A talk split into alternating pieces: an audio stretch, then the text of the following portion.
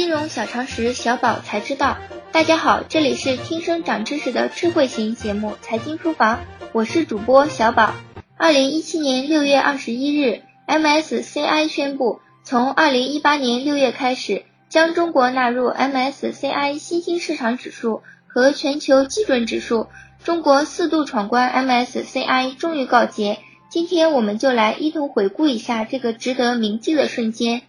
MSCI 有多厉害呢？竟然值得我们四次闯关。MSCI 指数及摩根士丹利资本国际指数是全球投资组合经理最多采用的基准指数，在全球前一百个最大资产管理者中，有九十七个都是 MSCI 的客户，全球机构客户约有七千五百个。包括商业银行、投资银行、资产管理公司、对冲基金等等。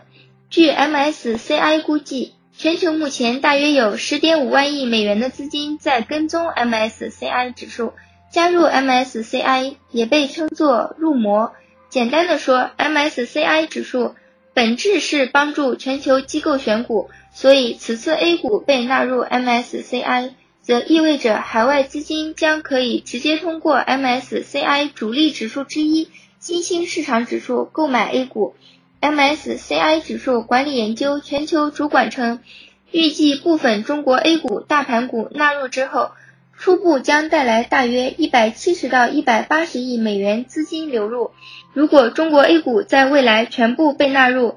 资金流入规模可能会达到三千四百亿美元。此次纳入 A 股的决定，在 MSCI 所咨询的国际机构投资者中得到了广泛的支持。这主要是由于中国内地与中国香港互联互通机制的正面发展，以及中国交易所放宽了对涉及 A 股的全球金融产品进行预先审批的限制。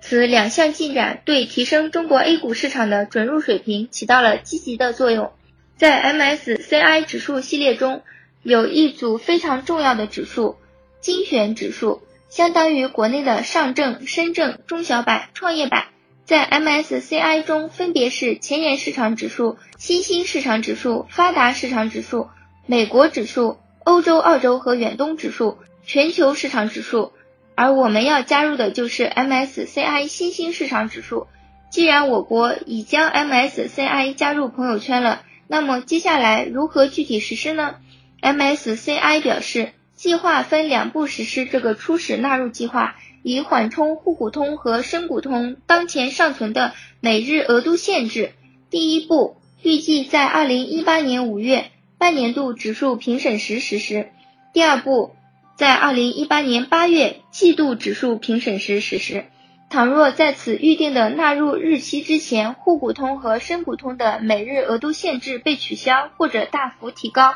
，MSCI 不排除将此纳入计划修改为一次性实施的方案。那么，纳入 MSCI 新兴市场指数对中国有哪些影响呢？显而易见的是，可以为 A 股带来增量资金。据 MSCI 估计，全球目前大约有十点五万亿美元的资金在跟踪 MSCI 指数，其中约有两点八万亿美元跟踪全球市场指数。一点五万亿美元跟踪新兴市场指数，零点二万亿美元在跟踪亚洲市场指数。A 股在这三大指数中的初始权重分别为百分之零点一、百分之零点五和百分之零点六。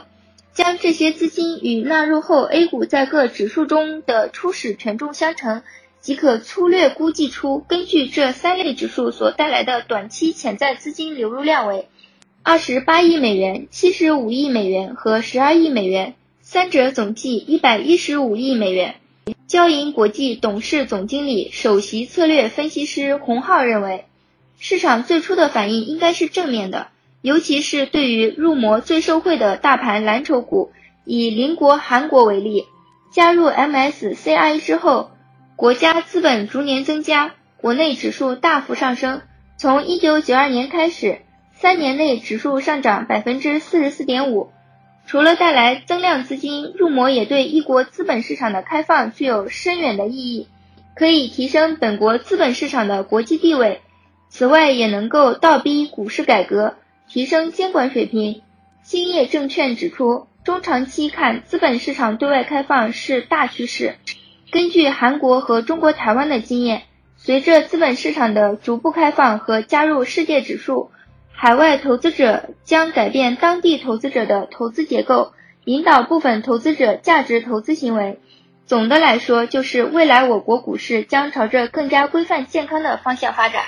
即日起，大家可在微信中搜索全拼“金融理财峰会”，加入财经书房后援会，微信实时掌握节目动态。以上就是今天的内容，我们下期节目再见。